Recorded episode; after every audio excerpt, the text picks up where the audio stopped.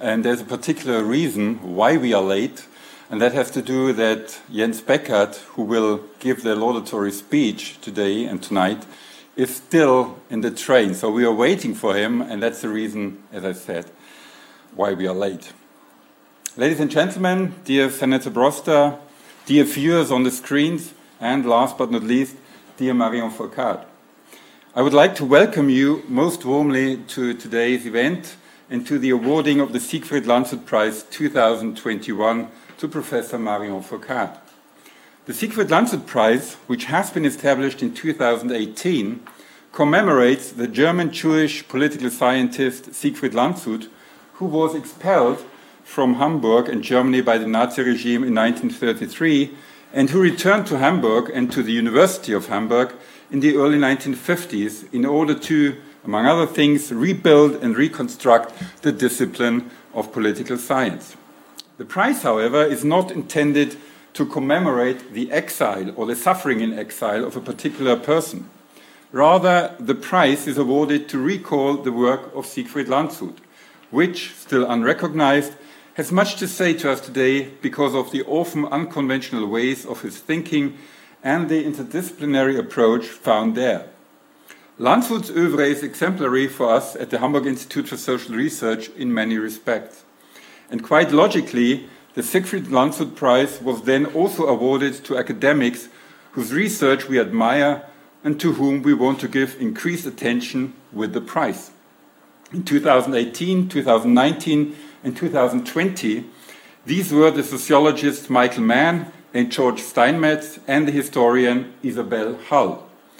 The 2021 prize is awarded today to French sociologist Marion Fourcade, whose impressive work we wish to celebrate.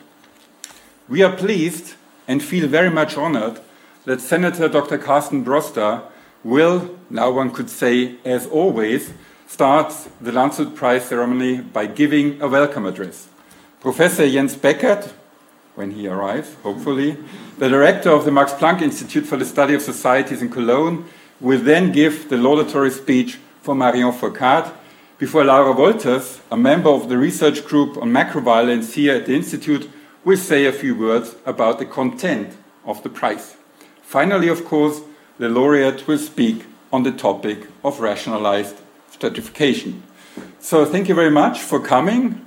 Thank you very much especially to Marion Fourcade that she's with us today. And I'm very glad, I'm very grateful that Senator Carsten Brosda will give a speech uh, according to the Landshut Prize.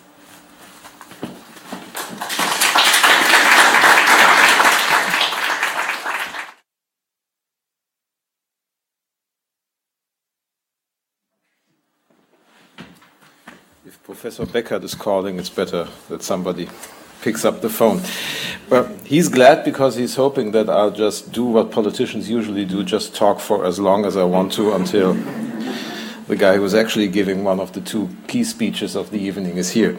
But, dear Professor Knöbl, dear Professor Fourcade, ladies and gentlemen, uh, as you said, it's a as always sort of thing, but actually, I think it still can be rather dangerous to allow politicians to speak at scholarly gatherings, um, even if it's just to utter a few welcoming words. But uh, since the Siegfried Landshut Prize is named after a scholar who devoted his life to political science, one can, in the present context, see all this as an attempt to give a person whose activities are being scrutinized an opportunity to speak for themselves and to say what they think. And since you're not doing this for the first time, I'm think you have all the reasons to expect that this will not be a complete and utter failure. But in the presence of this year's recipient, the situation is even more problematical and actually rather dangerous. For today, you are conferring the award to, on a sociologist who is working on data and their impact on social, cultural, and economic ordinal patterns. And on this occasion, you have invited along a cultural minister who finds the many trends towards standardization, measurement, and calculation in our society to be rather irksome. On the one hand, this is because of my own profession in terms of its own discursive practice, which is, of course, more based on argument than on analytical and empirical routines. And on the other hand, because cultural activities are concerned with meaning and aesthetics, and thus with precisely those aspects of our lives and our creative work which are really not susceptible to being measured. And that is the reason why they are so valuable and why we all feel their value when we see it. A few days ago, I came across the works of Benny Bischoff, who transforms very simple graphic forms into precious objects with the help of picture descriptions. And he has some really nice works in the Kunsthalle in Liechtenstein. And I was particularly entranced by a series of three pictures, on each of which one could only see one small red dot. Very small one. And the three picture descriptions were all the problems of the universe squeezed into one dot. And the second picture description was the longest line of the universe looked at from below.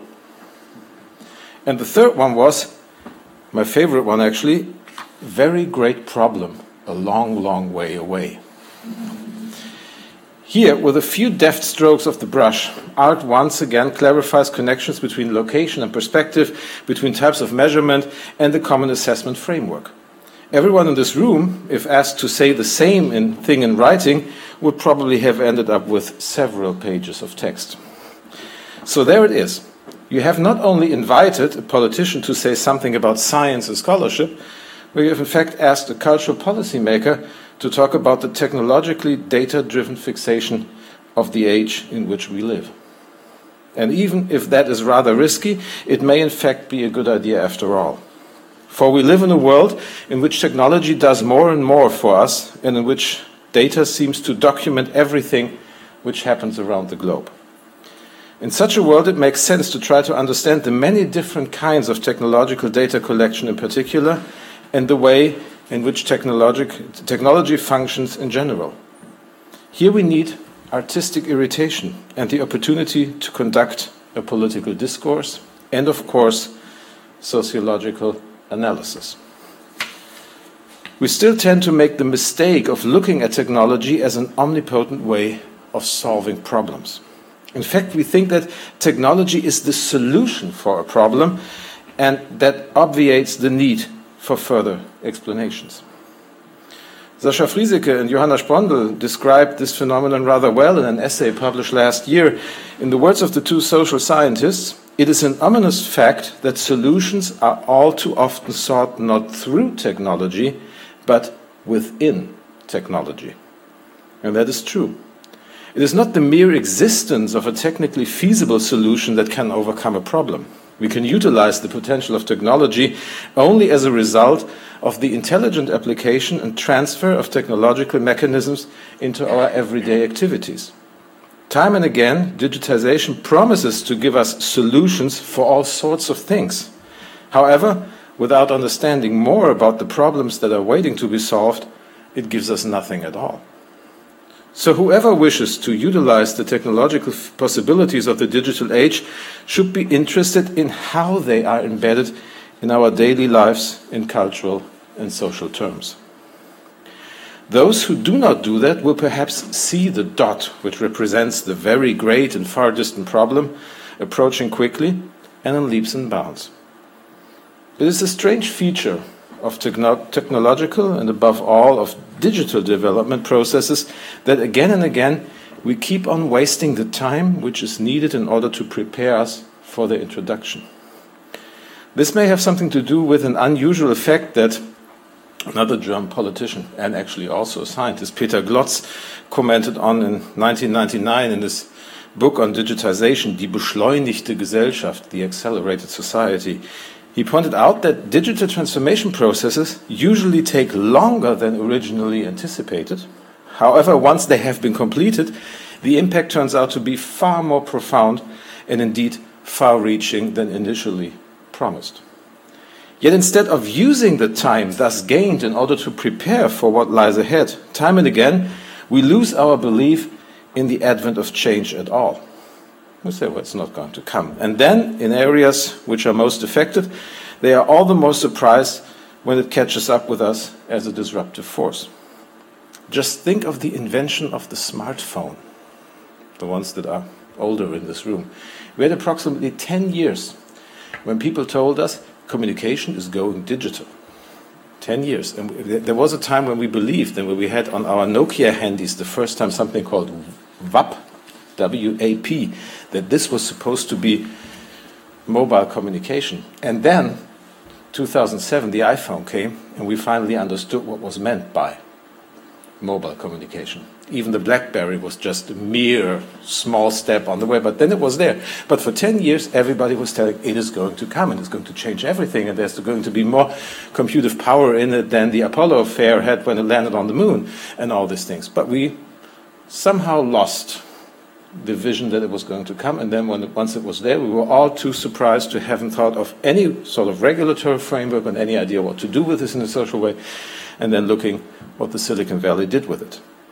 And something similar is now happening actually with regard to all those smart devices which are making such significant impact on our everyday lives.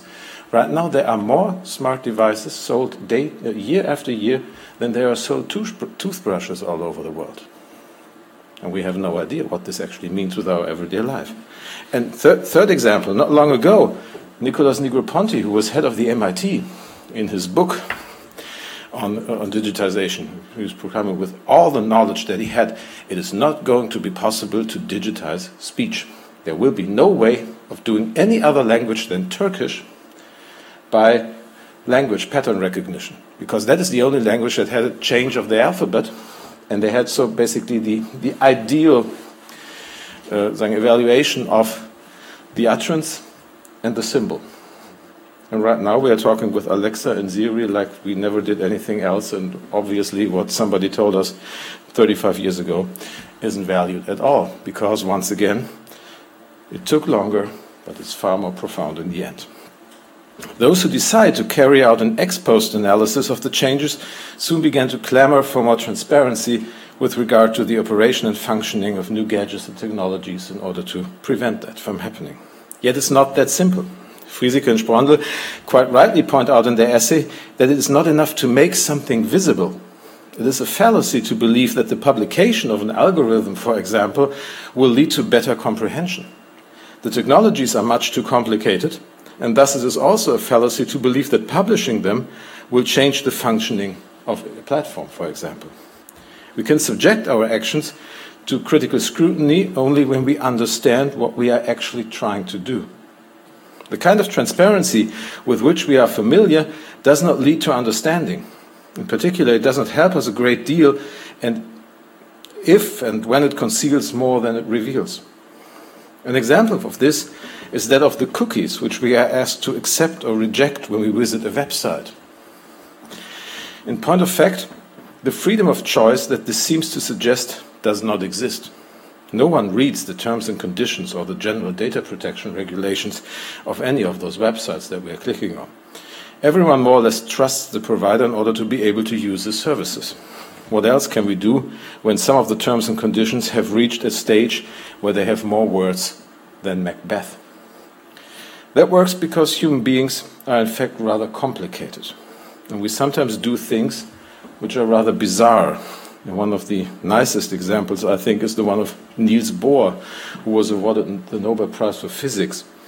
And he was once asked why he, whether or not he believed in the horseshoe that was hanging over his front door. And the answer that he was giving at that point in time was, Of course I don't. But you know, it has its uses even if one doesn't believe in it. And sort of like this, it is with many things that we don't understand.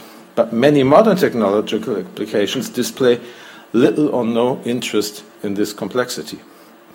Whereas we use them in a manner that is reminiscent of Bohr's horseshoe, many data driven applications, on the other hand, reduce the human being to the status of something like a reflex amoeba, like a little tiny thing that just responds to a reflex in a specifically designed way. On the basis of the many digital footprints that we leave behind, platforms and algorithms calculate how we may perhaps react to a specific offer. Stimulus response models, which, which measure our responses to a specific stimulus, are once again coming in favor due to this. We are moving into a world in which more and more aspects of our everyday life seem to, be, seem to be reduced in an almost trivial way to the patterns of our digital footprints.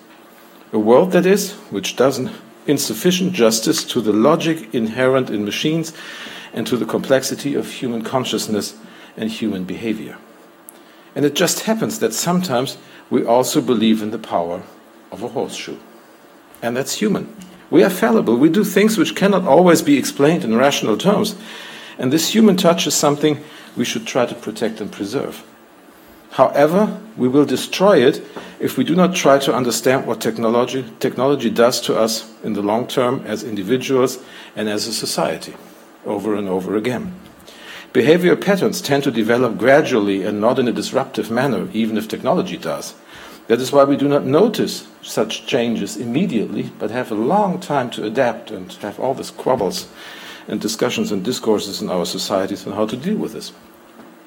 And, ladies and gentlemen, if we do not wish to be transformed into beings that just react to stimuli, we need sociologists who point out the specifics of our individual and collective behavior to tell us what our capabilities are. They provide, and that is the crux of the matter, the kind of transparency which does not simply make things visible, but reveals the hidden relationships and enables us to understand what is going on. Trying to understand technology does not only mean trying to understand how algorithms work, it also means trying to understand what that signifies for our social coexistence and for the development of the state and of the economy. And that is what sociologists can explain to us. They are past masters of perceiving patterns and using them to interpret reality and to reduce it to some kind of order that we can understand.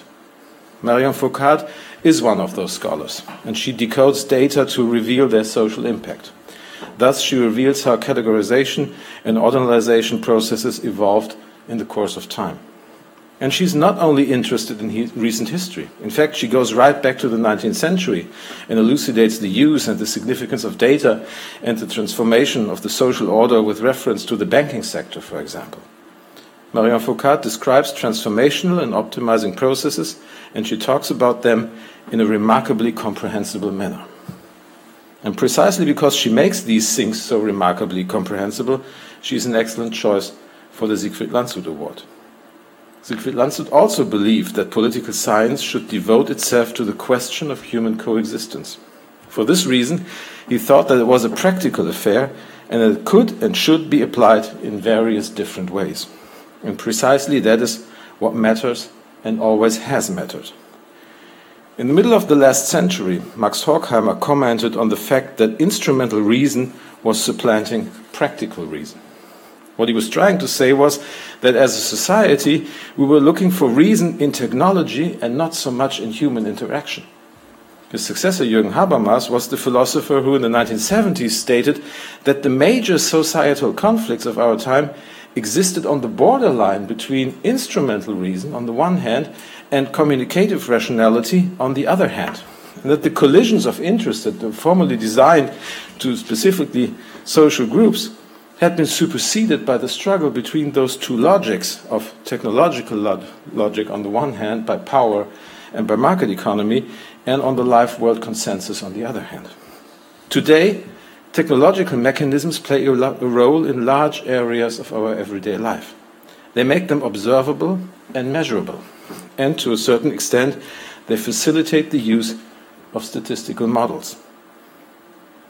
The colonization of the world that Habermas talked about is by these technological means in our everyday life far more far reaching than he could ever expect it when he wrote this in the 1970s, talking about the the way that the state, for example, supplanted schools into the everyday life and said this is something that we have to do as a society.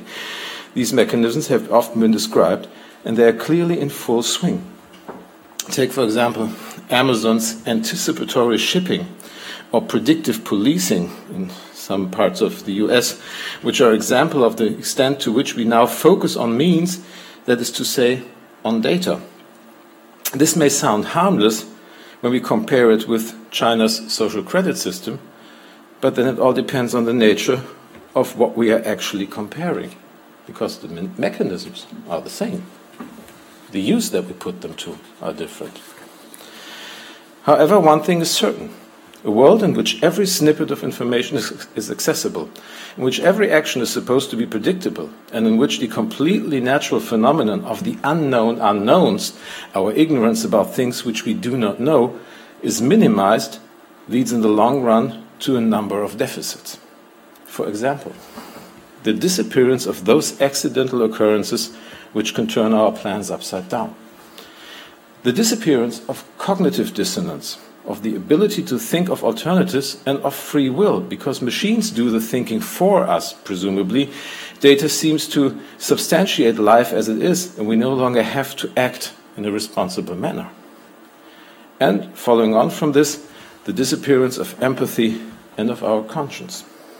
Such a world is neither smart nor intelligent.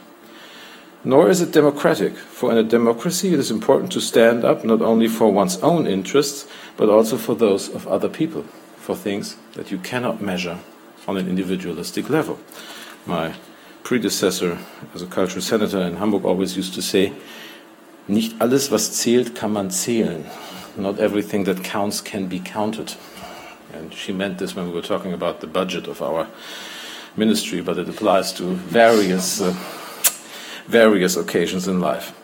And for this reason, I am delighted that today we are going to have the opportunity to look behind the technological scenes. That thanks to sociological transparency, we are going to learn how to question our actions and indeed to change them. Because some problems may look small, but in the final analysis, that is only because they are still a long way away, which means that we have still time to look for a proper solution.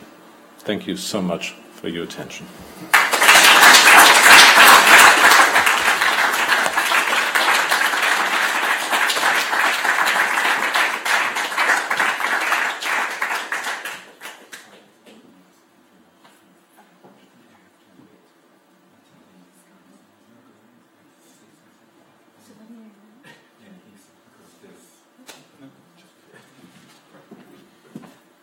So we have to change the order of the program because Jens Beckert is not there still. We are still hoping that he will arrive.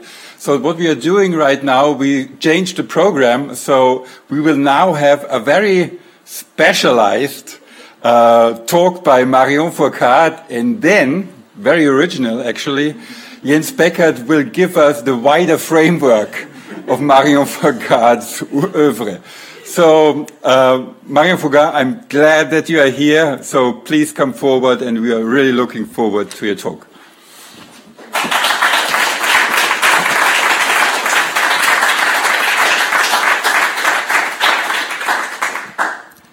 Thank you so much. And uh, I am really, uh, and I'm standing here, by the way. If you haven't noticed, I am very petite. So this podium is actually too tall for me. So, so I'm very uh, truly, truly honored and delighted to give uh, this lecture named after Siegfried Landshut, a scholar of political ideas, and specifically of two of my intellectual heroes, Marx and Tocqueville, who are not often put together, actually. So it is a pity that I didn't get a chance to read Landshut's work ahead of this event. I have heard enough about him to convince me that I should. My problem is that I learned German in school, and, but it, that was an embarrassingly long time ago. And so maybe I will turn to it in old age, or more likely, some of Landshut's work will appear in translation. Incidentally, translations are one of the reasons, among many, why places like the Hamburger Institute play such a vital intellectual role. Professor Knöbl treated me earlier to the impressive collection of books to have come out of the Institute's presses recently. And on a more personal level, I feel very privileged that the Institute will publish a volume of my own work in German later this year. So I really want to express my gratitude to the scholars at the Institute and to Professor Knöbl, who collectively decided to honor me with this prize.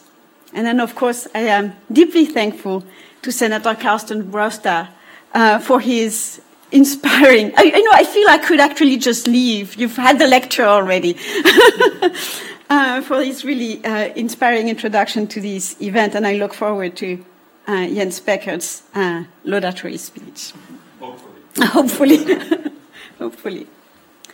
So, the, let me now get to the lecture part. The pairing of massive data sets with processes that we call algorithms written in computer code has made inroads, as you know, in almost every major social institution.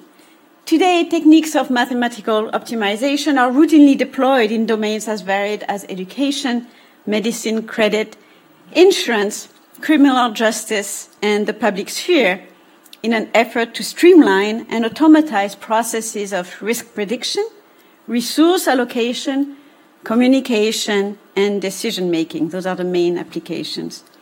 These techniques are reorganizing markets, the state, and society at large in the sphere of the market, they create new classifications and forms of capital that structure people's life chances.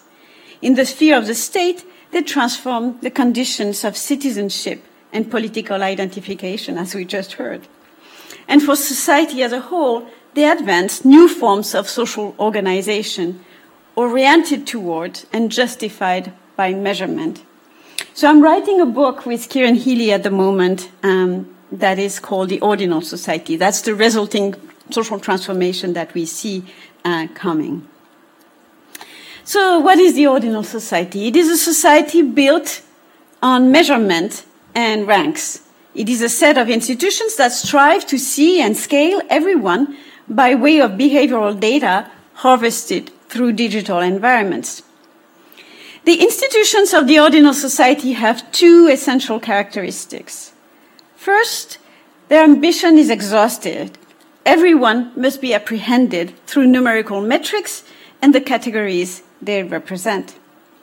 And second, they are not merely interested in counting. Numbers, after all, are also and primarily ordering mechanisms. The ordinal society is primarily about classifying, sorting, and slotting those who come under its purview in an effort to manage individual claims on resources and opportunities in the case of the state, or to extract value in the case of markets. Now, in many ways, none of this is new. That this striving that animates the ordinal society is not new.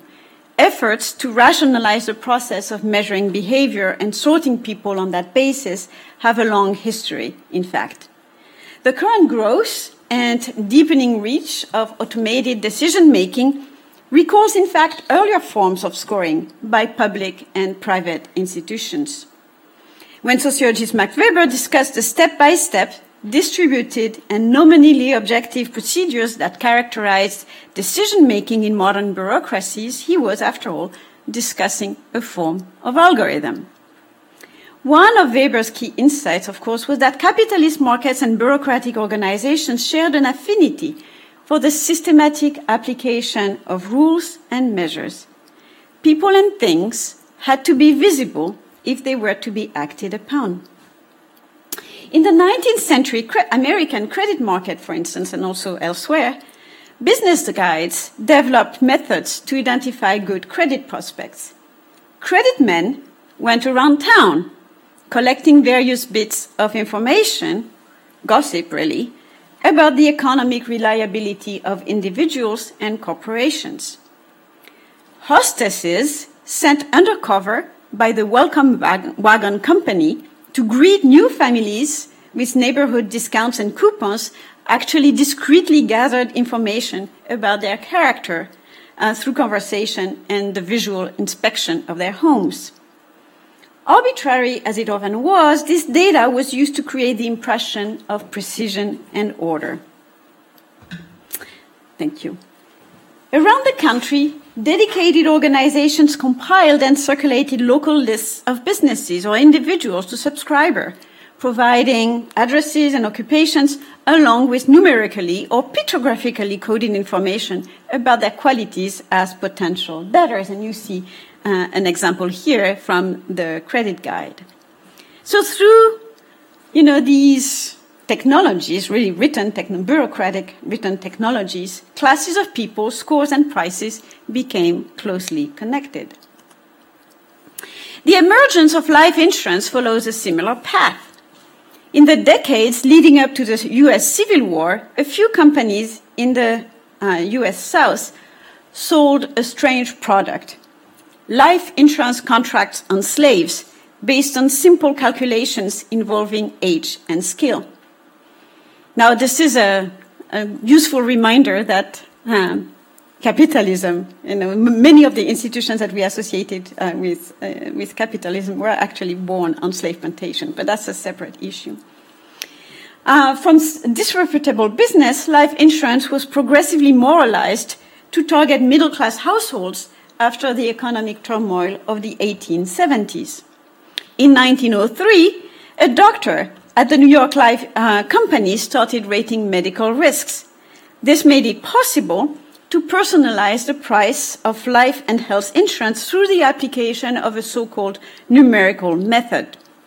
And then, as head of New York's largest life insurance company in the 1920s, the composer Charles Ives made it his business to turn life insurance scoring into an objective scientific operation. So this is where actually culture meets, uh, you know, rationalized uh, metrics. So two things are worth mentioning.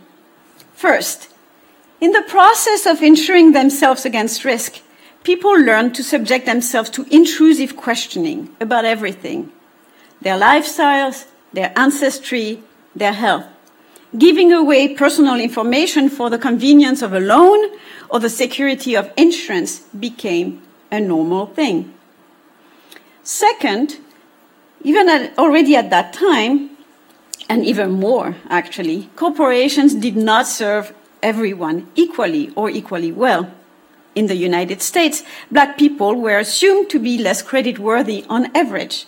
They were either excluded or burdened with less favorable uh, credit conditions, as did women, as were women.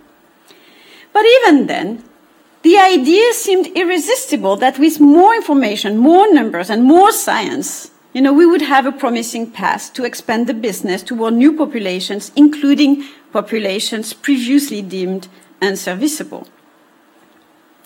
Capitalism, let's remember, was flourishing, and the factory too was producing data, lots of it, in fact. In the 1910s, management pioneers Frank and Lillian Gilbreth used the best technology then available, film cameras, to observe and record the work process in order to understand its component parts and subject each of them to investigation and optimization. And then over at Purdue University, Dean Andrey Abraham Potter developed a system for scoring students' character on loyalty, efficiency, and adaptability that formed the basis of his letter of evaluation to employers. And then finally, marketing. The collection of detailed information extended to consumers too, carried out by department stores and advertising firms. By the end of the 20th century, each person in America could be apprehended through a precise set of records in quantifiable form, drawn from a wide range of private sources, often supplemented by some nominally public information culled from public records. And of course, with the rise of computers, the construction of consumer profiles could now be done at scale credit reporting and consumer marketing converge. And now today they have fully converged because credit reporting agencies in the United States also have uh, all the, you know, are also marketing, um, firm, you know, selling marketing data. Oscar Gandy Jr., originally a specialist of marketing, was perhaps the most visionary American theorist of his generation and is not well known.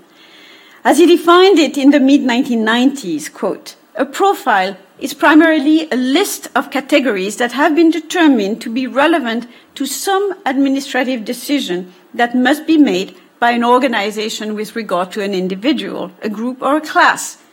Individual categories or variables are the dimensions along which an entity may be evaluated. Subsets of categories may be combined into an index score. the fun, and uh, this is an important sentence, the fundamental purpose of a profile is the assignment of an individual into a class or category that represents a decision. This is a process of identification with a consequence. That was in the 1990s. But modern digital techniques work on similar principles. They just use more and more varied data and the consequences are much more entangled with everyday life. The new profile or record is much more exhaustive than its predecessors.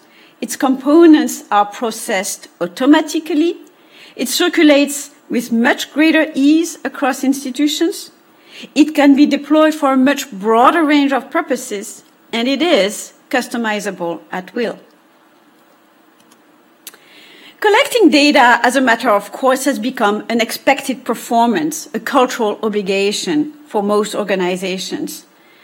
We call this, with Kieran Healy, we call this the data imperative. And of course, this data imperative stems partly from technological convenience. Falling costs of storage, software, and cloud computing, as well as weak consent laws, especially in the US, have pushed organizations of all uh, types to sweep up increasingly large quantities of bits about whatever crosses their path. For a few thousand dollars, any institution with an online presence can deploy a dragnet that collects granular data about people and things. It may do so passively from bits of information logged by digital devices loca- located on one's person, like this one, and in the environment or by actively enrolling individuals into the process through digital onboarding, obligatory check-in, rating, and so on. Also important is the institutionalized belief that more data and more technology will result in actionable knowledge. Right? We heard earlier that, you know, of course this is not always true, but there is this belief that, you know, with enough data, you will gain that knowledge that you need. What kind of knowledge, for what purpose, may not be known. Future uses, indeed, are often unrelated to the reasons why the data was logged in the first place. And since new computing techniques have the ability to discover patterns with virtually no pre-established conceptions about the world, organizations, both public and private, are compelled to seek and demand new kinds of data so that they can essentially mine it, you know, to sort of bring out the patterns inductively and the knowledge inductively. That's the justification. They can be mined in a somewhat agnostic, agnostic fashion to find relations that stick. That's you know what machine learning is about. but we can understand the data imperative as a supply side mechanism too. To the extent that all essential social activities have moved partially online, being a full member of society implies once bit by bit incorporation into the networked infrastructure of the internet. Just as organizations are culturally obligated to collect more and more data, people are compelled to produce more and more data about themselves. Some of this incorporation appears coerced, but in many instances it isn't.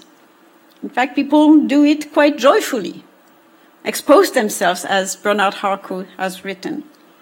Participating in digital systems promises access to new opportunities. Those who have been left behind will be able to train themselves. The financially excluded will muster, finally muster credit or funding. The jobless will find work. The entrepreneurial will innovate. Minorities will be empowered. Unknown artists and innovators will have a platform to showcase their creativity and so on. In other words, the tech industry's vision of the digital future is that of a gigantic inclusionary machine, a democratizing force, even a solution to problems of opportunity and fairness. And I'll get back to that. And in certain important ways, this vision, you know, has some truth to it. But I want to get to the question of what does it translate to into concretely? You know, what, what, what is the, the other side of that promise? In practice, The main output of rationalized measurement systems is the proliferation of scores and classifications by way of algorithmic data processing, where algorithm can be a very simple set of instructions. In the market, the process typically yields some form of social differentiation. People are sorted into kinds and ranks according to which they face different terms of service, a different product menu, or different prices. So you can think of your Netflix categories as, you know, classification into kinds. And of course, you can think about credit scores, uh, you know, for classification into ranks. And that's what society is about fundamentally, right? Society is about horizontal classification and vertical classification. Scores and ratings are of particular interest to us because they are about ordering people along some kind of hierarchy. And I think, you know, in your introduction, you were talking mostly about the, the segmentation, right? Which is the, the, the, the classification into kind, what I call nominal classification. And here I'm going to talk mostly about the ordinal aspects of it, that is the, the relationship of these systems to a social stratification system. In these systems, social positions are defined in relation to thresholds and cut points on ordinal or cardinal scales. People may be treated as prime or subprime risks. One's job continuation as a platform worker may depend on a proprietary rating that matches cumulative feedback by clients with other measures of efficiency and profitability for the website. Now, sociology offers a number of theoretical tools for thinking about the mechanisms by which inequality is produced and maintained. So, in the next, uh, you know, section of this talk, I will show how um, Healy and I have repurposed these tools to account for the stratifying processes that emerge from the proliferation of uh, behave- the deployment of behavioral measurement systems. We can call the resulting perspective rationalized stratification, hence the title. So to preface, the, to preface our argument, uh, you know, what we find is that newly actionable social divisions, forms of capital, and social duties are being produced, all of which shape people's life trajectories in multiple ways. So I'll begin with a number, you know, I'll present a number of concepts that uh, we've been working with uh, and the first one actually relates to uh, the liter- you know, to a classic concept on, in the literature on inequality, the concept of social class. Question is, you know, how may we think about class in the era of behavioral measure- measurement? So I'll mention Weber again, because Weber defined social class as arising when, quote, you all know this, of course, a number of people have in common a specific causal component of their life chances. Unlike Marx, who thought about class in terms of an ex ante positional binary, owning or not owning the means of production, with the notion of life chances, Weber argued that the process of class assignment was made real ex post, depending on the actual outcomes of sorting processes happening in the rationally organized market. Class situation, he said, is ultimately market situation. And this allowed him to have a much more expansive view and consider various relevant markets for class formation. In fact, he talked about the credit market in addition to the labor market as a possible site of class formation. Today, these class or market situations are rooted in behavioral data made legible through computer code. They are dynamic constantly readjusting to the institution's objectives and incoming data flows. To mark the qualitative shift from Weber's time, we let us call them classification situations as opposed to class situation. Classification situations in multiple domains, and I have represented a bunch of them here, structure broad opportunities and life chances. The likelihood of obtaining or staying in a job of, of obtaining credit, of being able to rent an apartment, even being deemed a desirable uh, dating prospect depends on these techniques of scoring and ranking people. So people's situation in various markets increasingly depends on these organizational efforts to identify them as members of some category, to offer prices, services, or other opportunities on the basis of that membership, and to reconfigure both the criteria for class membership and the overall system of categories in the effort to maximize returns. And of course, people care deeply about how they fare in these systems. They orient themselves towards these scales and adjust their behavior so they can make it there too. Examples abound. You can think, for instance, about the relentless efforts of those who depend on platforms for work to maintain a high rating or boost their number of followers. You know, there are several books um, uh, about influencers, right? So you have um, Brooke Duffy has written about women influencers. Forrest Stuart has written about real artists who try to make it on YouTube and so on. You can think also of the sprawling advice industry that helps people manage and improve their credit score, a subject studied by sociologist Fred Wherry. It is important to understand that classification situations are not merely approximations to pre-existing social groups, racial groups or previous classes, right? Though of course they may overlap with them. Uh, I'll return to this.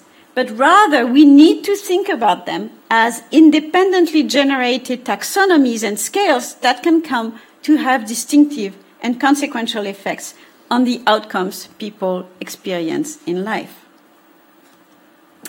Let me now turn to a second concept, also well known in the literature on social stratification, the concept of capital. Kieran Healy and I have argued in a separate paper that we can think of the totality of one's interactions with the digital economy as a metaphor of capital in the sense of Pierre Bourdieu. Conceived in a generic manner, Capital for Bourdieu is an embodied set of resources that profits its bearer, allowing them to fit naturally into the dominant group, however you want to define that group, the culture, the wealthy, you know, the socially influential. And for Bourdieu, capital comes in several primary forms. The main ones are economic, cultural, social, and symbolic. The new type of capital that we should be conceptualizing today overlaps with the traditional forms identified by Bourdieu, but also departs from them. Like cultural capital, it is accumulated over the long run of a person's life. It is the sedimented history of their recorded actions, built up from traces left on everything from social media to credit bureau, shopping websites, fidelity programs, courthouses, pharmacies, and the content of emails and chats. It incorporates social ties, much like social capital, and it implies moral worth, much like symbolic capital. But unlike Bourdieuian forms, it has a much clearer materiality. Its digital nature makes it a subject for calculation. It may be difficult to wrap one's head around what we mean con concretely, so let me try to explain. Fundamentally, this capital should be thought of as a set of vectors in a multidimensional space where each dimension is measured. To fully grasp this character, we call it eigencapital, where the eigen in, you know, like in eigenvector or eigenfunction means characteristic or proper. Now, of course, I know that this may cause some confusion in German. because eigencapital with a K is a financial term that refers to equity or any capital that is raised through selling shares. And um,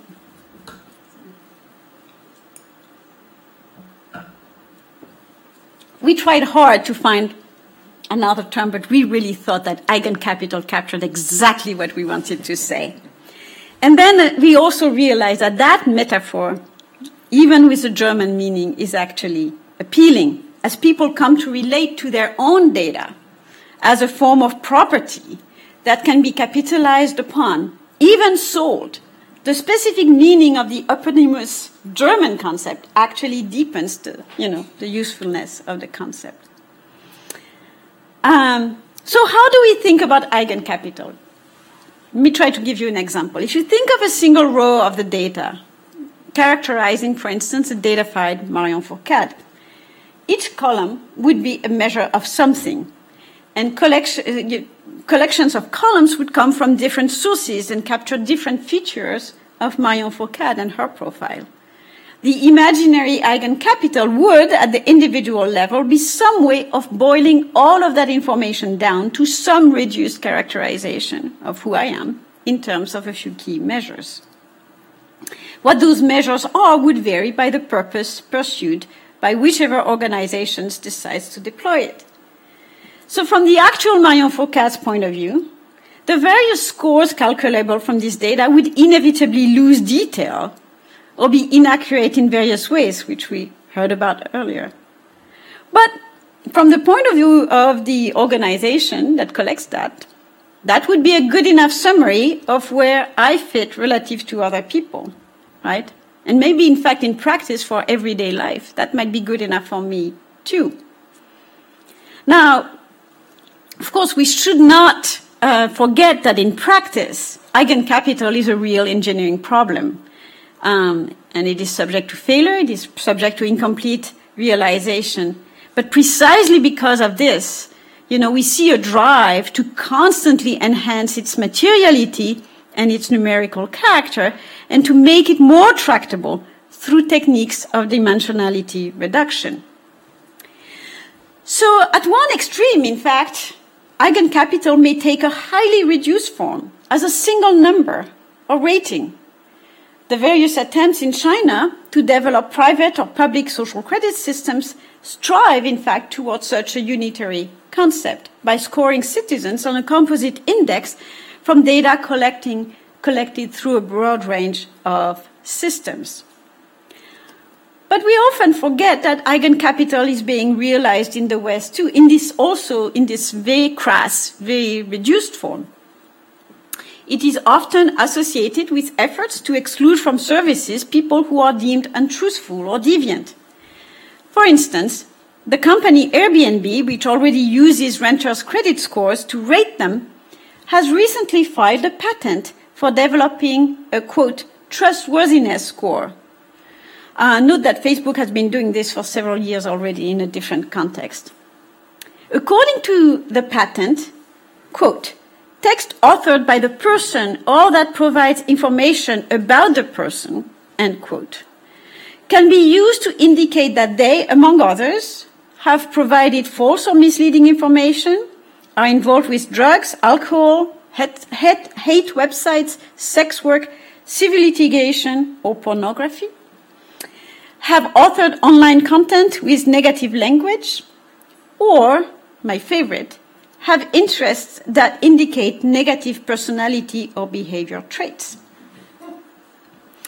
What this case describes is a form of eigencapital to be bestowed on people algorithmically and across domains, often in a manner that is very opaque, not only to them actually, but often to the engineers who design these systems. To the extent that it works successfully, and it's important to bear in mind that getting these technologies to work is a huge challenge, the process actually will fade completely into the background. You will not see the bad actors who try to use your card, but were automatically denied.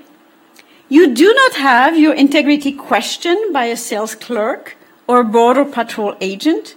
The system smooths the way by seamlessly authenticating you and authorizing you.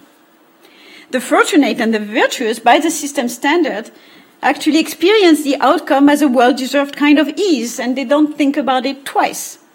But those who try to evade being measured and classified, as well as those who perform uh, poorly, face, of course, high costs, undesirable matches, and increasingly outright exclusion, as in various forms of deplatformization.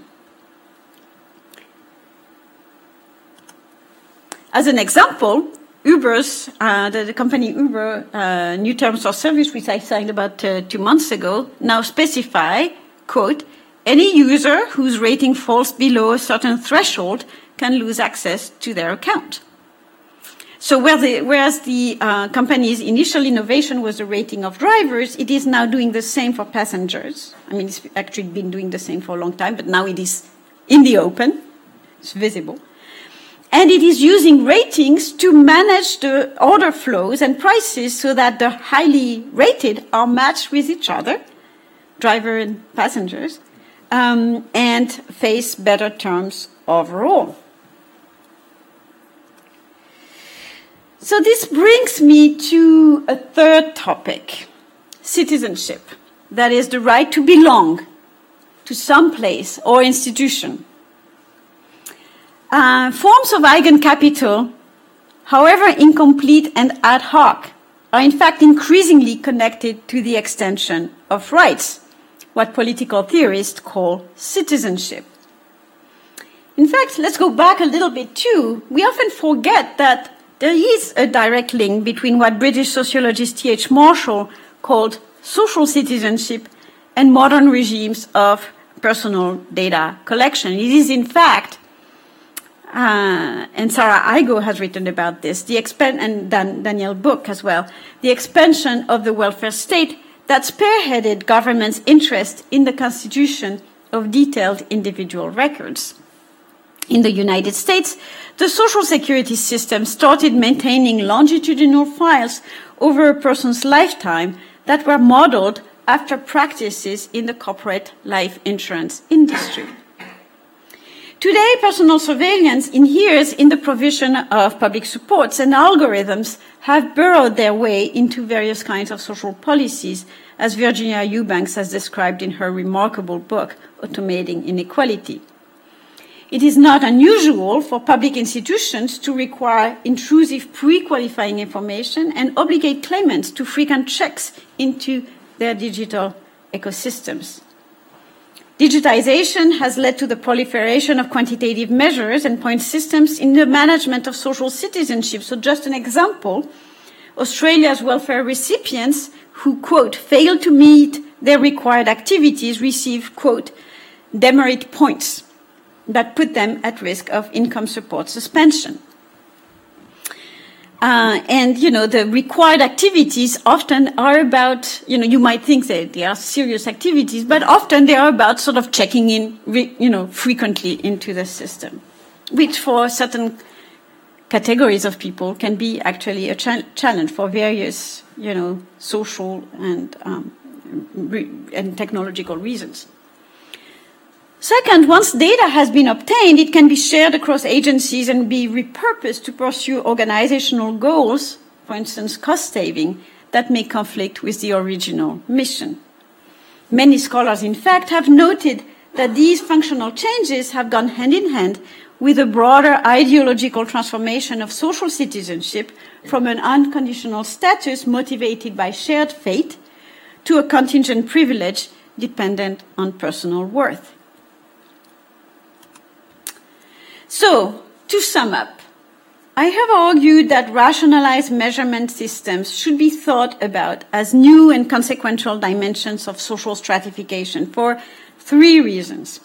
First, they shape opportunities within the various domains in which they arise, and sometimes across domains.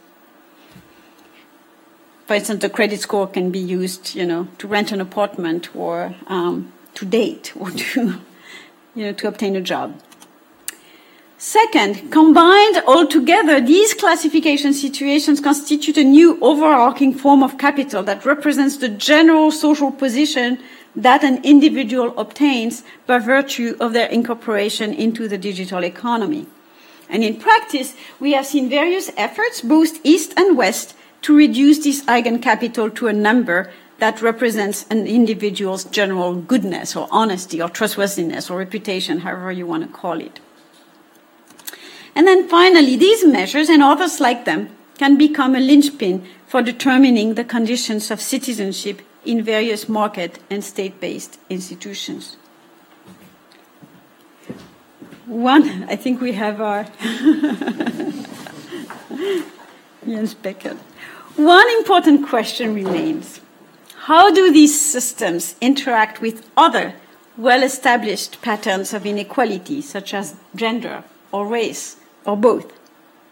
The power of rationalized measurement systems at root is their ability to draw on a very large volume of data about the things that people do. So let me use credit score as an example. So that's the final question, which uh, you could call intersectionality. Credit scores are rooted in detailed records about credit behavior. Payment made, payments made on time without exceeding the credit limit. You can see on this slide the components of the US credit score, the credit history, the, the type of credits used, um, you know, how much uh, credit uh, are you uh, demanding at the moment, how much do you owe, and your payment history. And you can see also the component of the German Schufa, which is quite uh, similar. Um, the Schufa score. Hello, Jens Beckert.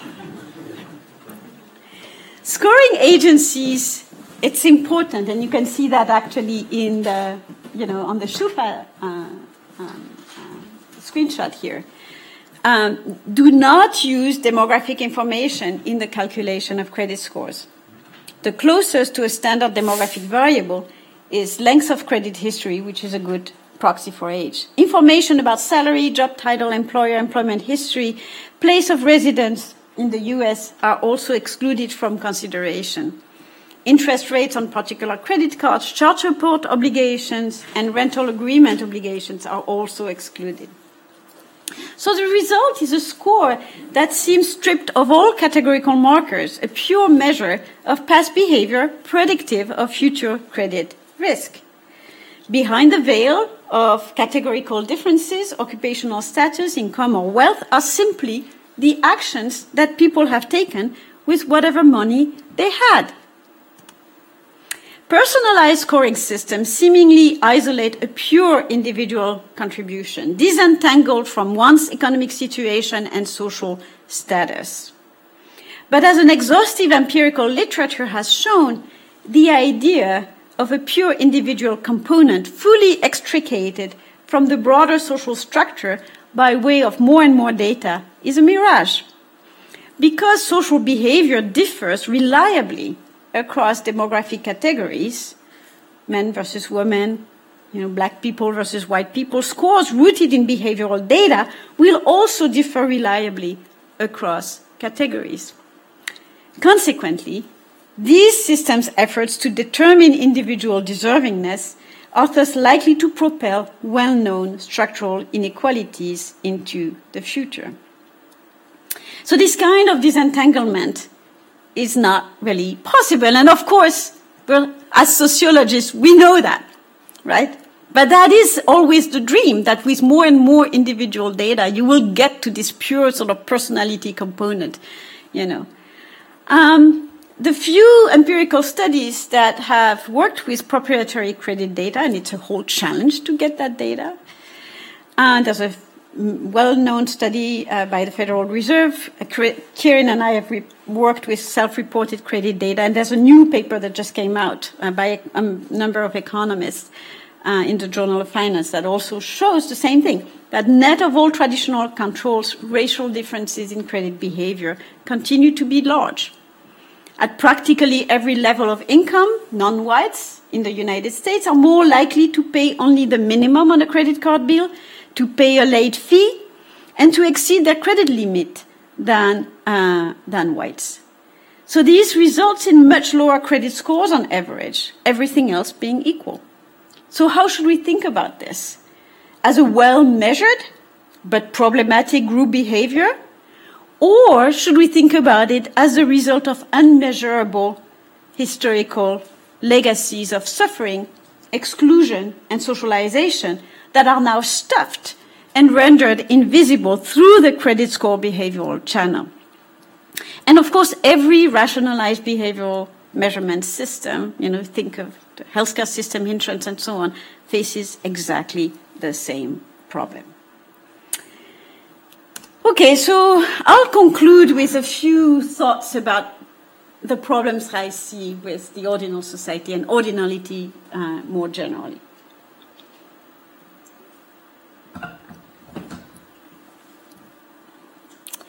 And please do not misunderstand me, because there are plenty of advantages to behavioral scores and ratings. They make institutions work faster and more efficiently. They perform a certain idea of objectivity and depoliticize contentious social processes. But we can still pose three really important questions. The first uh, question, first problem, is what we may call the illusion of order. In the words of Fabien Accominotti, scoring systems benefit from, quote, an aura of full precision that conceals the fuzziness, messiness, ambiguity, and multidimensionality of the evidence behind the constructs they claim to measure.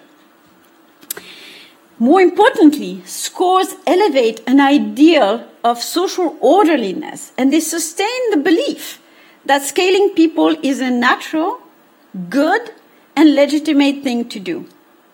And there is, in fact, a lot of empirical evidence, some of it produced by Accominotti himself, that in fact people are more likely to accept inequality if it relies on artificially sharp and clear cut measures than other types of comparative assessment. So if you give people, you know, sort of narrative evaluations, um, they're much less likely to accept inequality than if you say you're four and you're five.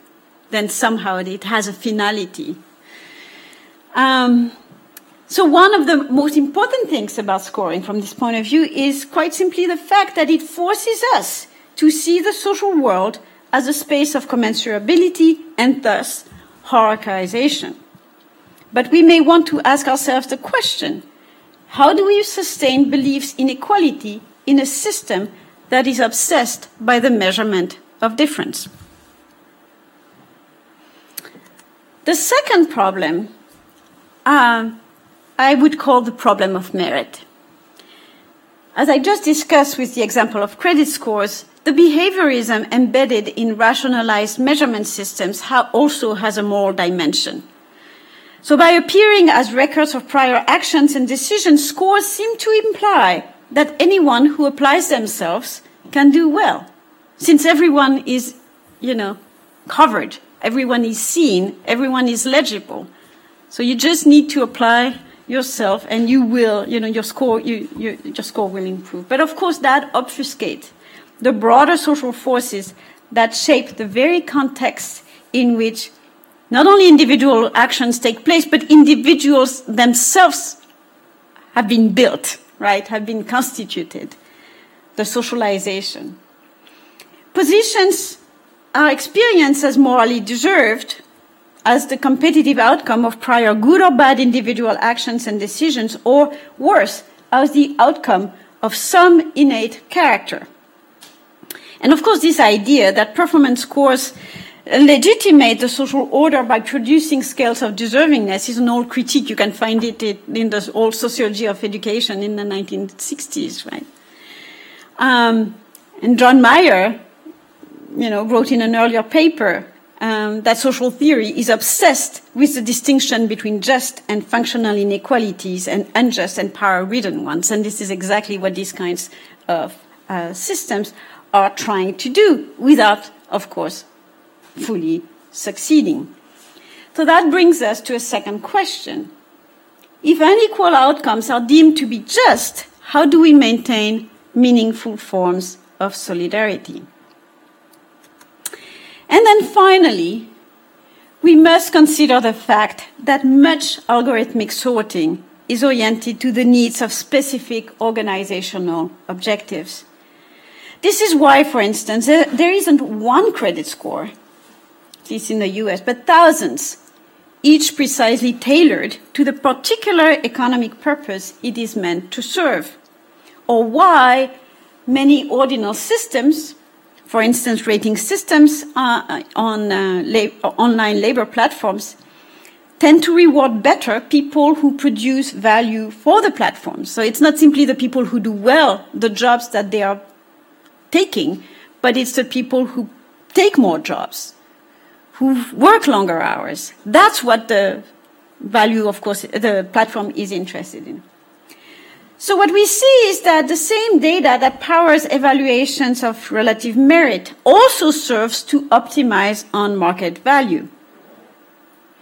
Uh, at its worst, this may mean evaluating someone's likelihood of being tempted by a particularly rotten deal their willingness to accept a particularly low salary, or the risk that they will leave the company or will become a burden on social services.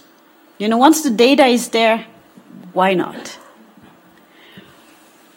Um, so at its best, what this means is that people, people's movement up and down some ordinal scale may have little to do with their own actions and everything to do with changing system rules and incentives. And we've seen that actually um, after the financial crisis, where suddenly, you know, credit scores, uh, you know, the basis for credit scores was changed, and you had entire groups of people who saw their credit, uh, you know, rise or, or, or fall through uh, structural elements that had nothing to do with their own behavior and everything to do with what the bank's um, new rules were. So what we see here is that ordinal stratifications are culturally powered and naturalized by ideologies of merit, but in fact they remain anchored by considerations of market value. And in fact, you know, Friedrich Hayek saw the two as more or less equivalent, you know, merit and market value. So I will leave you with my third question. If merit is just a small screen for institutional profit or institutional value, then scores are fundamentally distributional matters that must be returned where they belong. They must be returned to the realm of politics. So I'll leave you with that thought, and I thank you for listening.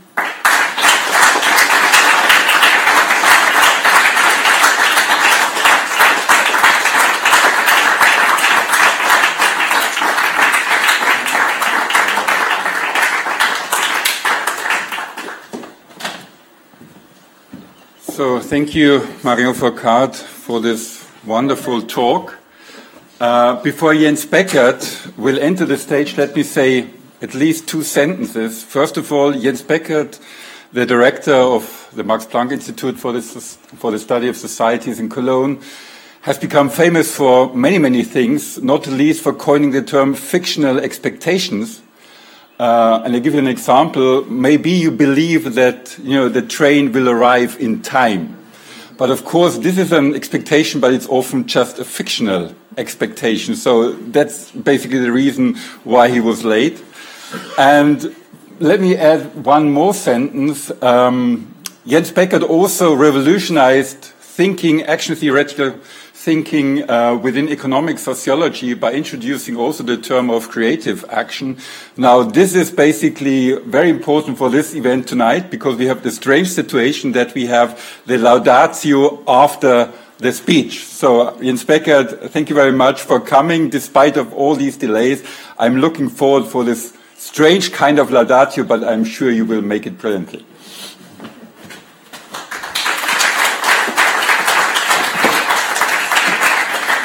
Yeah, th thank you very much, uh, Wolfgang. Yeah, I, I, think we should learn to, to read train schedules as a new form of the genre of fictional texts. Uh, that is probably. Uh, nevertheless, it is it is my great pleasure to to be here and uh, and to give this laudatio for for my old friend uh, Marion. Uh, I think we know since since more than 20 years, uh, probably, and share long parts of our uh, of our biographies in, in intellectual in intellectual terms. And so, so it is my pleasure uh, to be here, and I'm happy I made it. At least, uh, I mean at least, at least, although I disturbed the choreography, the planned choreography of this of this event. So, with the naming of, of an award, an institution makes a statement about its own identity. The person after whom the award is named is seen as representing important qualities that also figure as orientation markers for the identity of the institution.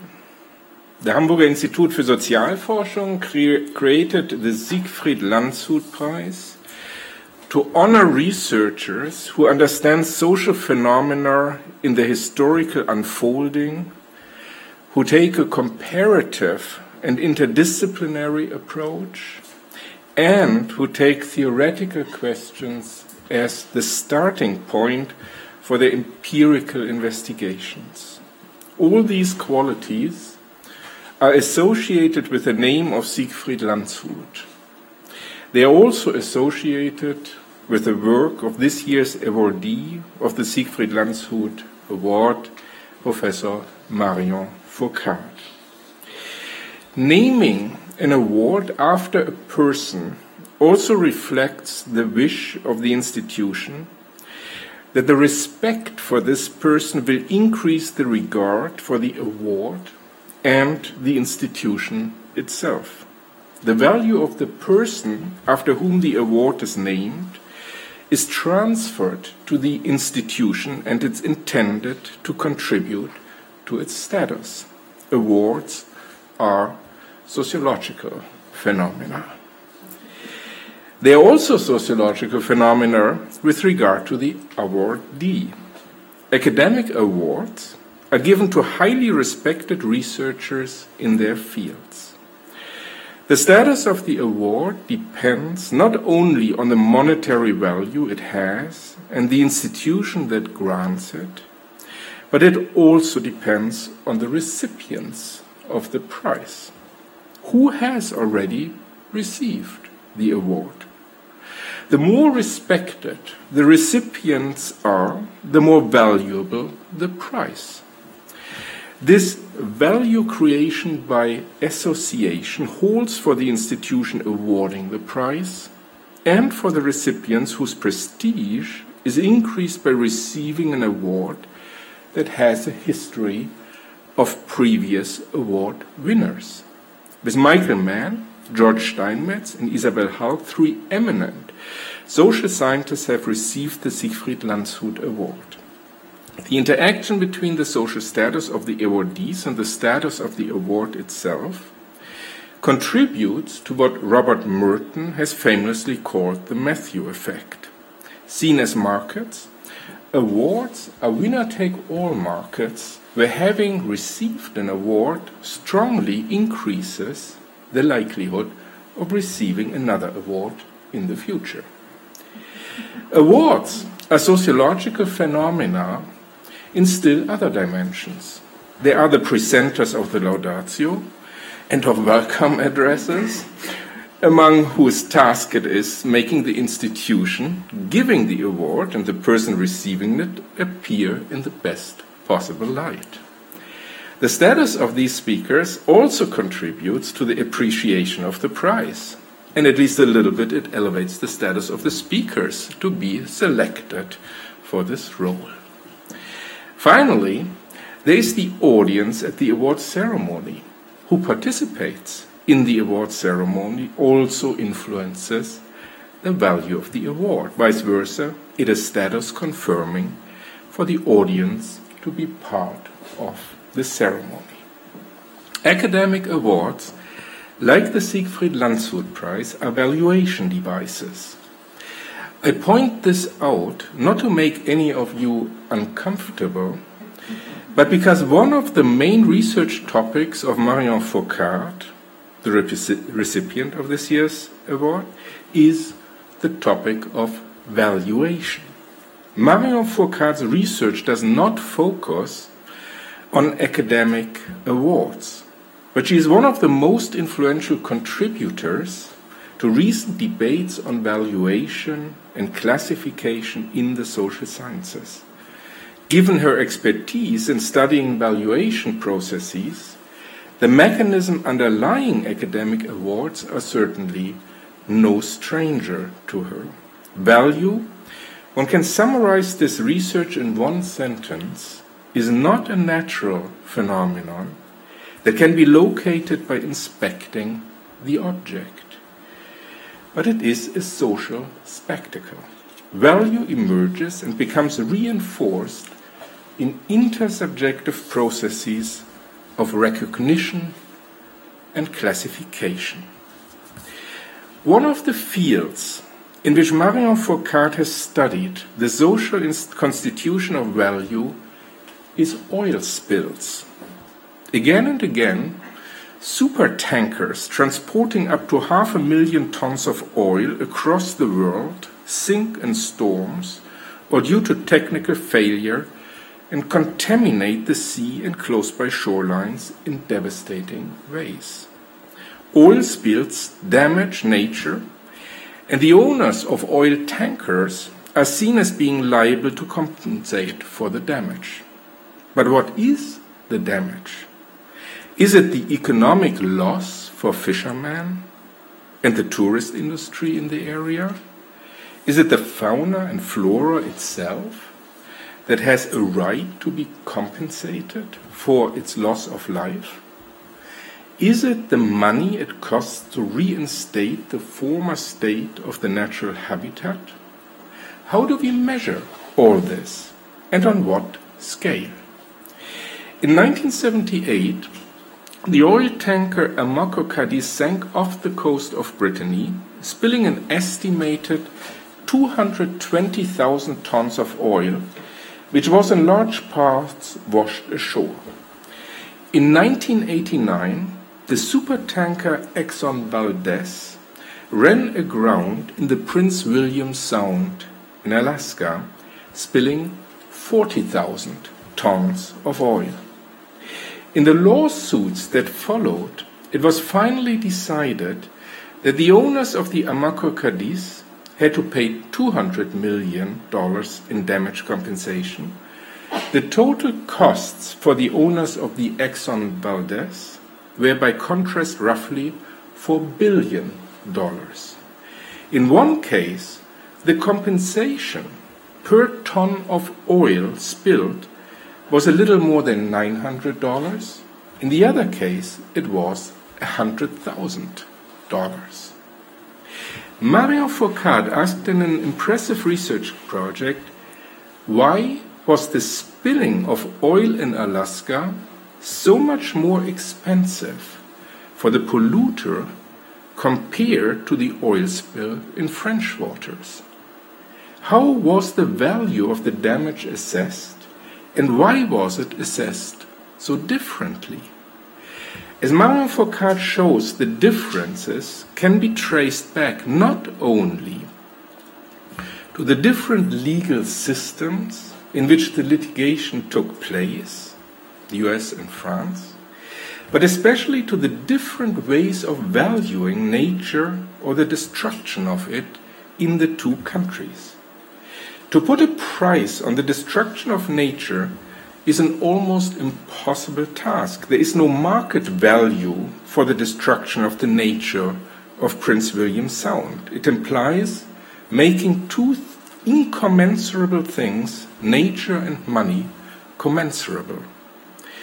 The American courts took recourse to a valuation method called contingent valuation where a representative group of Americans were asked in a survey how much they would be willing to pay to be able to visit the intact nature of the Prince William Sound. From this, the damage was calculated in economic terms. Americans, on average, put a value of $31 on the possibility of visiting the Sound. In France, by contrast, Putting a price tag on the destruction of nature was seen by the state and by environmental groups alike as being deeply problematic. Expressing the value of nature in monetary terms was seen as a sacrilege, as crossing the boundary between the sacred and the profane. Nature has no price. The value of nature was seen as incommensurable to an economic scale, making it much more difficult to pursue economic claims in court against the owners of the ship. Moreover, long term political disputes between Brittany and the central government in Paris made common political action difficult. Value Marion Fourcade's research shows is the result of social, political, and cultural processes and the instruments being used for valuation through which an object is classified. Fourcade's work on oil spills exemplifies important traits that characterize her work more generally. First of all, Marion Fourcade is a comparativist. She holds the strong conviction that to understand social phenomena, it is important to compare them across settings to recognize their uniqueness and their anchoring in cultural, institutional, and historical specificities. Marion Fourcade is also a historical sociologist. She believes that we can only understand social phenomena if we see them in the context of their historical emergence. She is at the same time not a historian. Her interest is not primarily in understanding single events in history, but she's interested in a present that can only be understood by investigating its coming into being in the course of the longue durée of historical processes. Finally, Marion Fourcade is what one may call an empirical theorist.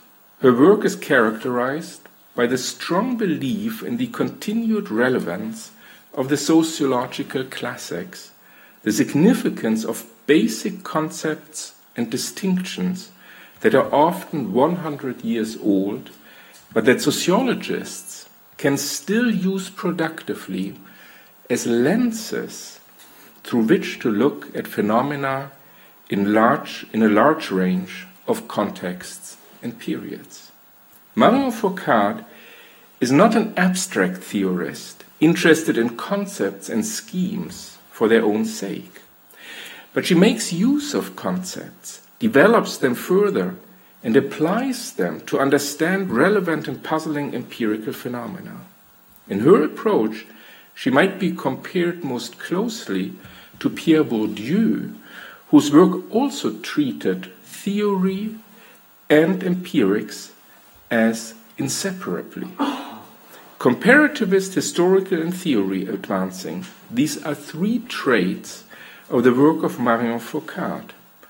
They should be, in my opinion, the hallmarks of any sociologist. Looking at the work of the Hamburg Institute for Sozialforschung, intends to honor with the Siegfried Landshut Award, Marion Fourcade is certainly an ideal recipient of it.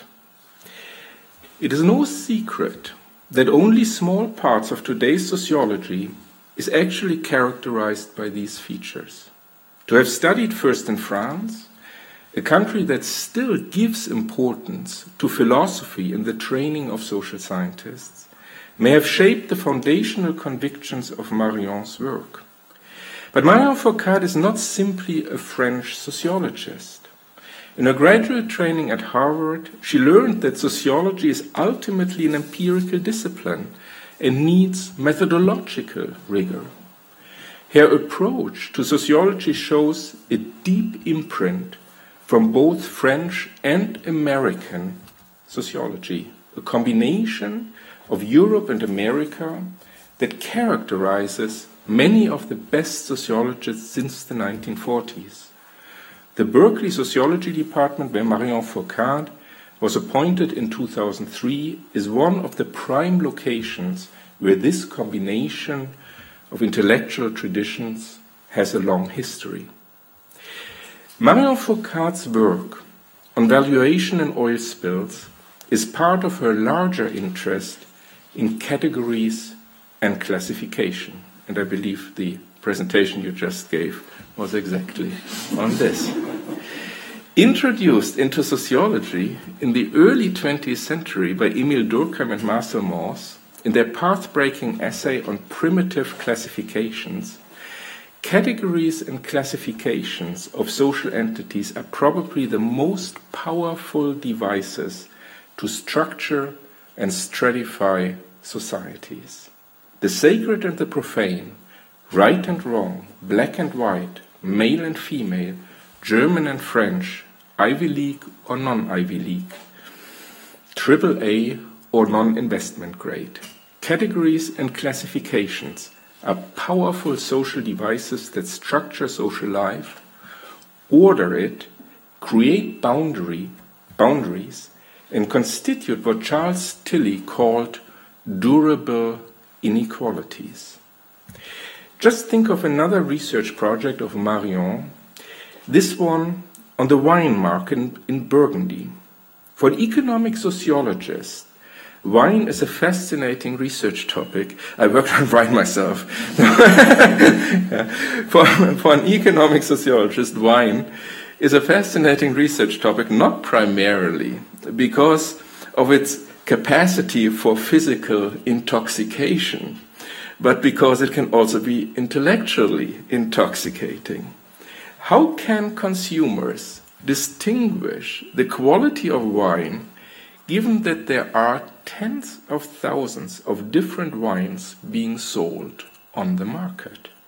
Prices neither reflect production costs nor the sensual experiences from drinking it. Order in the wine market is created through classification systems that reduce the opaqueness of the market to the consumer, but also create entrenched profit niches for some producers by marginalizing others. The best known classification system in the wine market is the Premier Cru system of the Bordeaux region. Introduced by the state and wine merchants before the Parisian World Exhibition of 1855, the system designated five chateaux as producing Premier Cru wines, a classification that has not changed to this day but for two exceptions. In 1855, it was the most expensive wines from Bordeaux region which received the Premier Cru label, not the best according to a wine tasting. But the classification was read by consumers, and this was intended as a quality label, thus allowing for entrenching the high prices and the hierarchical ordering of wine producers and the profits they make. The classification system in Burgundy that Marion Fourcade investigated has much older historical roots, going back to the Middle Ages, and was also distinctively political, classifying very specific terroirs as producing the highest quality of wine and limiting the use of certain grape varieties produced the valuation system that the wine connoisseurs of today still take for granted, but whose historical and political origins they are mostly unaware of. This historical entrenchment is part of the power that classifications have, and power itself contributed to putting the classification systems in place. Starting from concepts that originated with the classics of sociology allows Marion Fourcade to address a broad range of empirical topics, showing surprising simil similarities in mechanisms of creating social order and social inequalities across empirical domains. Marion Fourcade is not specializing in one topic that reappears in different forms throughout her career. The theoretical questions she is interested in and which are probed in different empirical fields are the thread running through her work.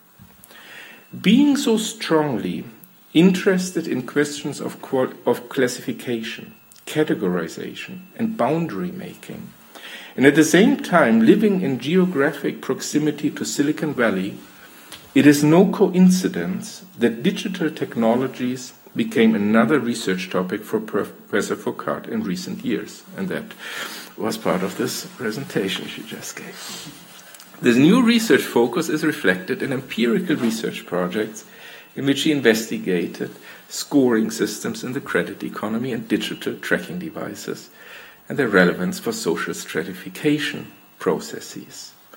In their operation, markets increasingly rely on the classification of consumers according to scoring systems. The new technologies provide opportunities for firms to structure and price offerings to consumers individually or to exclude certain consumer groups based on risk assessments. Classifying consumers and creditors according to risk and presumed preferences is per se nothing new in markets, but the depth this gains with digital technology is. Classification situations, as she calls it, multiply and are more consequential for the distribution of life chances and the development of social inequalities in the digital age. The strong focus on classification and categorization shows Marion Fourcade as a sociologist of knowledge. How we organize knowledge or how we think is profoundly shaped by society, something that, again, especially Emile Durkheim showed primarily in his work on religion.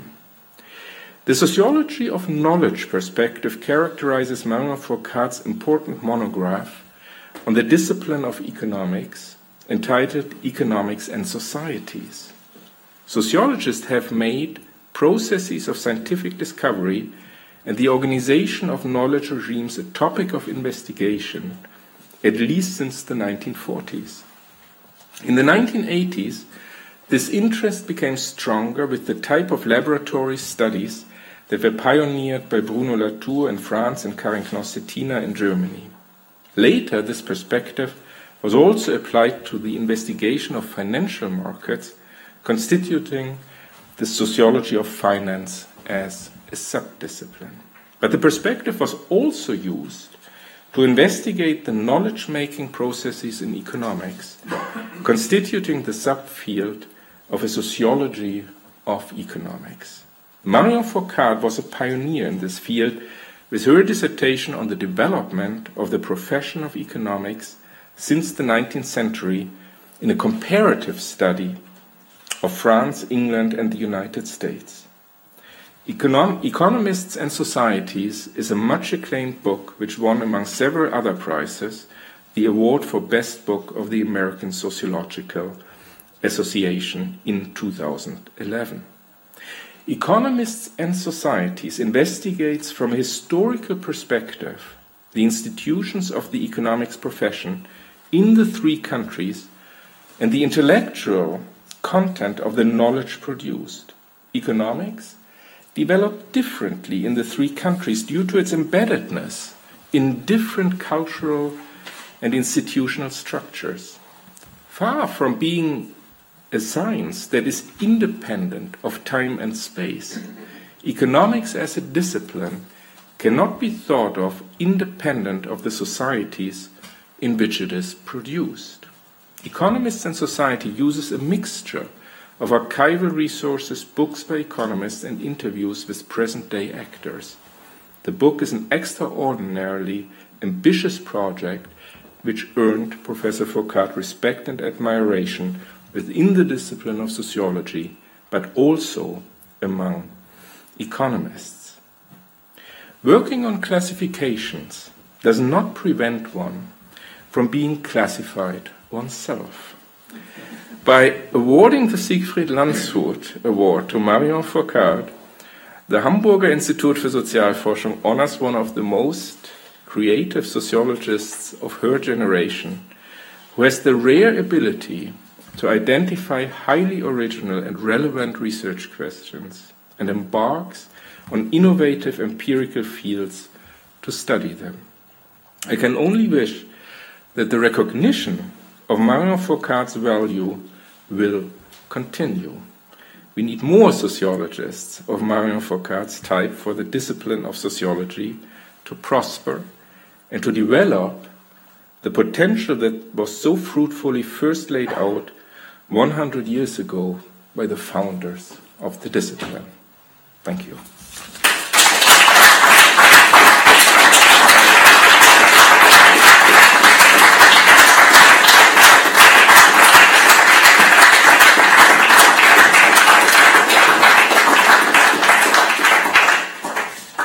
So, um, it seems to me we have one more or one last thing left to do tonight, which is actually giving out the prize.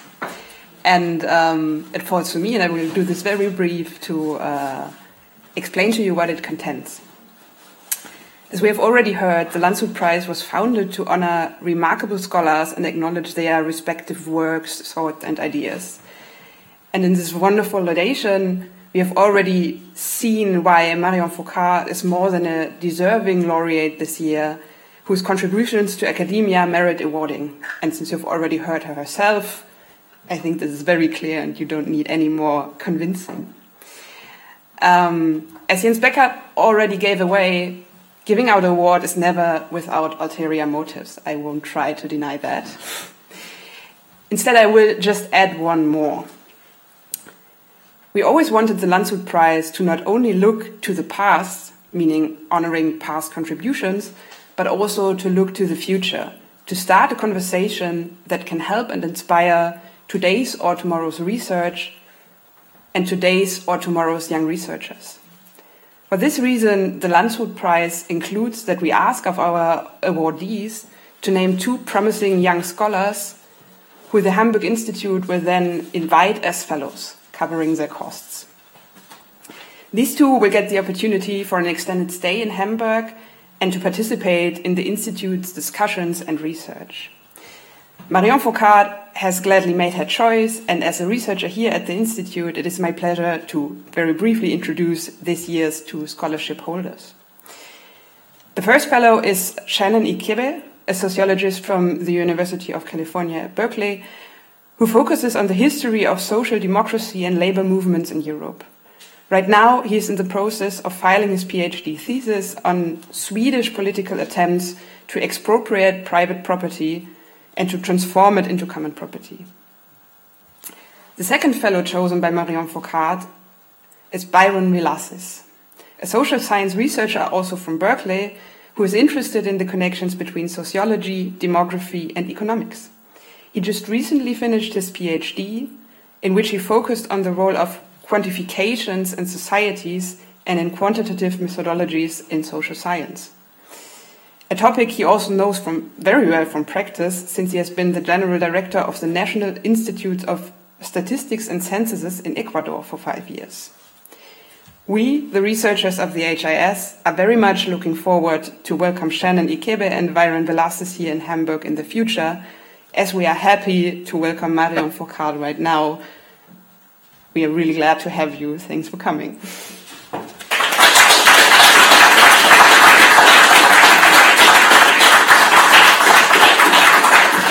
So we are almost at the end of the ceremony, so I would like to come forward to Jens Beckert, Marion Fourcade, and Carsten Brosda, because we will have a picture right now. We are not handing over flowers to Marion, because she's traveling a lot, and therefore flowers wouldn't be appropriate. So we decided on a pencil in which the price and the name of Marion Fourcade is engraved. So please come forward, all three of you. And Lara so this is actually the, not very apt for a photograph from the distance, but still. So congratulations.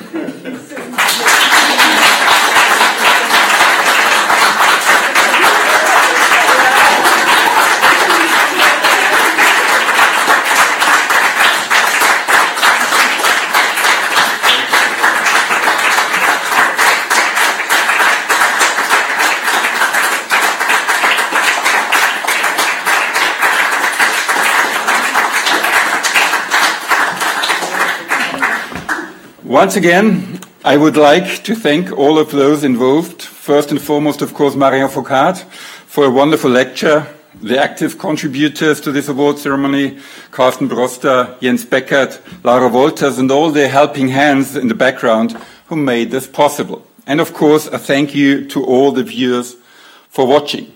I would like to close with the announcement of a second lecture by Marion on Wednesday at the same time, that is 7 p.m., I hope 7 p.m.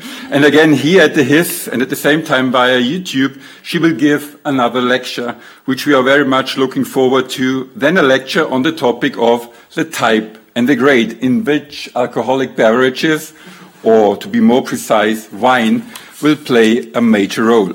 We hope to see you again on Wednesday. Goodbye. And since wine was already mentioned in one of my last sentences, I would also like to invite everyone here in the room for dinner downstairs. So thank you very much, Mario Fourcade.